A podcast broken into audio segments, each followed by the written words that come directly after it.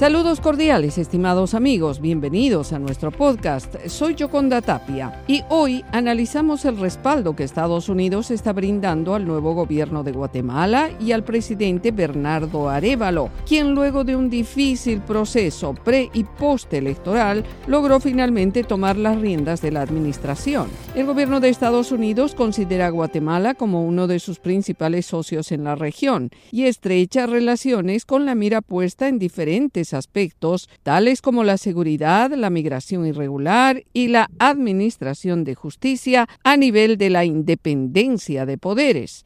Nuestra colega Eugenia Sagastume aborda estos y otros temas en esta entrevista con Eric Jacobstein, subsecretario adjunto del Departamento de Estado para el Hemisferio Occidental, con especial atención en Centroamérica, quien estuvo de visita en Guatemala. Gracias por esta entrevista, subsecretario. ¿Cuál es la relación que se tiene actualmente con el presidente Arevalo entre el gobierno de Estados Unidos y Guatemala? Sí, tenemos una relación excelente con el nuevo gobierno. Durante de, mi visita, yo tuve la, tuve la oportunidad de reunirme con el canciller y Carlos Martínez y hablamos de todo lo que podemos hacer juntos. En cuanto al tema económico en especial, nosotros vamos a tener un diálogo de alto nivel sobre la economía y cómo podemos hacer aún más económicamente. Tenemos mucho que hacer en cuanto a la gestión de migración conjuntamente. Además, estamos tratando de apoyar los esfuerzos importantes del gobierno de Arevalo en cuanto a convertir la, la corrupción Así que es una relación excelente y tuvimos mucho tiempo durante una transición bastante larga en lo cual ah, tuvimos la oportunidad de hablar de oportunidades para, trabajar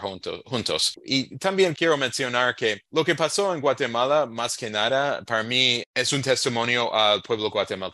El pueblo guatemalteco dijo que, bueno, hemos votado por Evlo y vamos a proteger nuestro voto y vamos a asegurar que uh, el presidente quien fue elegido en la elección más observada en la historia de, de Guatemala, las dos rondas, que él va a tomar uh, posesión de la presidencia. Y habían muchos esfuerzos para negar al presidente Revelo y la vicepresidenta Herrera la oportunidad de tomar posesión, pero en el fin, los que trataron de socavar la democracia perdieron. Y nos encanta que estamos en este momento en que la democracia ha, ganado. El recién nombrado embajador de Guatemala ha estado respaldando las acciones que se están implementando en el tema de seguridad ciudadana en Guatemala. ¿Por qué es tan importante la seguridad de los guatemaltecos para el gobierno de Estados Unidos? Para la población, más que nada, quiero asegurar que sus niños pueden ir a la escuela sin tener incidentes, sin tener crímenes, eh, extorsión, violencia. Así que para nuestro embajador, tanto para todos nosotros aquí en el gobierno de los Estados Unidos, es tan importante la, la seguridad ciudadana y queremos apoyar al gobierno en cualquier manera bajo nuestra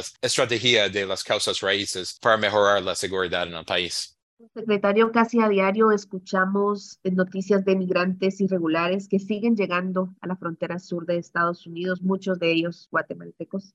¿Cuál es el mensaje hacia los guatemaltecos que piensan emprender este viaje de forma irregular? Sí, muchas gracias, Eugenia. Nuestro mensaje es claro. Nosotros hemos expandido las vías legales más que cualquier administración en las décadas recientes. Tenemos las oficinas de movilidad segura, tenemos otras vías legales. La gente no debe hacer el viaje peligroso a los Estados Unidos. Deben tratar de accesar las vías legales. Nuestra frontera no está abierta y no vale la pena hacer el viaje peligroso a los Estados Unidos cuando hay oportunidades bastantes a través de vías legales, como las oficinas de movilidad segura, pero también como las, las visas temporales para trabajo temporal, como H2P. Así que hay muchas oportunidades a través de vías legales, pero mi mensaje a los que están pensando migrar irregularmente es no hacer el viaje peligroso y dependerse en, en las vías legales.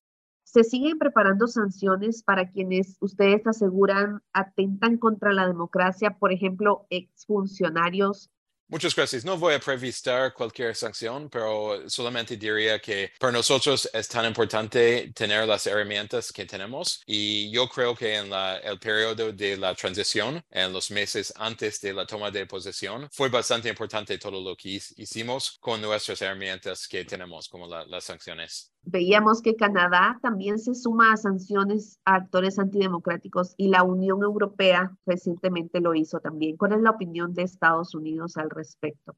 Estamos gratos por el liderazgo de la Unión Europea, por Canadá. Yo creo que el mensaje es que este esfuerzo, bueno, más que nada, como dije anteriormente, fue um, un testimonio al pueblo guatemalteco, pero fue apoyado por toda la comunidad internacional, tanto los Estados Unidos como otros países que usted mencionó que ya han hecho sanciones, uh, como la OEA, lo cual hizo bastante. Así que eso no solamente fue un esfuerzo de los Estados Unidos, eso fue un esfuerzo internacional y estamos bastante gratos por el liderazgo de Canadá de la Unión Europea en cuanto a las sanciones. Subsecretario, quisiera preguntar sobre el tema de José Rubén Zamora. Usted eh, la visitó en la cárcel. ¿Cómo fue esta visita y por qué usted, como representante del Departamento de Estado, decidió agendar un espacio para visitar al periodista Zamora? Sí, muchas gracias Eugenia y es un, gran gusto estar ah, contigo hoy. Ah, fue importante para mí visitar a José Rubén Zamora. Mi visita a Zamora fue una de las primeras que recibió del gobierno de Estados Unidos desde que fue detenido por el Ministerio Público. Nuestro vicejefe de la misión de, de la Embajada en Guatemala, Patrick Ventrell, y otros integrantes de la Embajada finalmente obtuvieron permiso para visitar a Zamora el 25 de enero, un año y medio después de su arresto. Y y, bueno, en cuanto a su pregunta, el propósito de la visita fue importante. Hacerle saber a, Zamora que los Estados Unidos lo apoya y está siguiendo con profunda preocupación su proceso legal que se encuentra en curso. Así que la, visita fue positiva. Pude ver que las condiciones ah, penitenciarias en las que se encuentra habían mejorado y, me alentó saber que el nuevo ministro de Gobernación prestaba atención a su caso. Subsecretario, ¿cuál es el mensaje que ustedes envían con esta visita al periodista Zamora?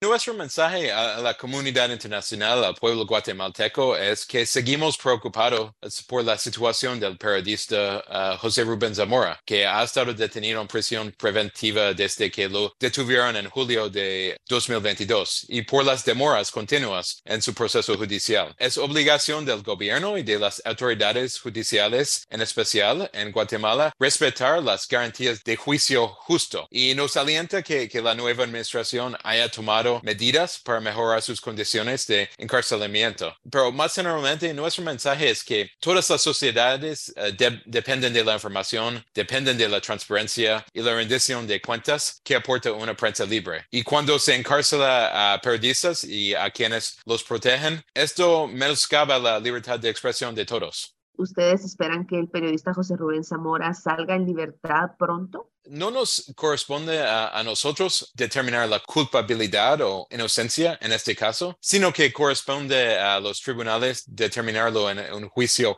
justo que debería estar garantizado en un sistema democrático. ¿Cuál fue la respuesta del periodista al recibir su visita? Sí, fue muy grato recibir la visita y para mí fue importante que yo, yo estuve con él. Antes tuve una visita importante uh, de otros, otras personas, así que me parece que después de mucho tiempo aislado, ahora tiene más acceso al mundo, uh, aunque sigue encarcelado. Así que eso es bastante importante. Fue muy importante la conversación y yo creo que él lo apreció mucho.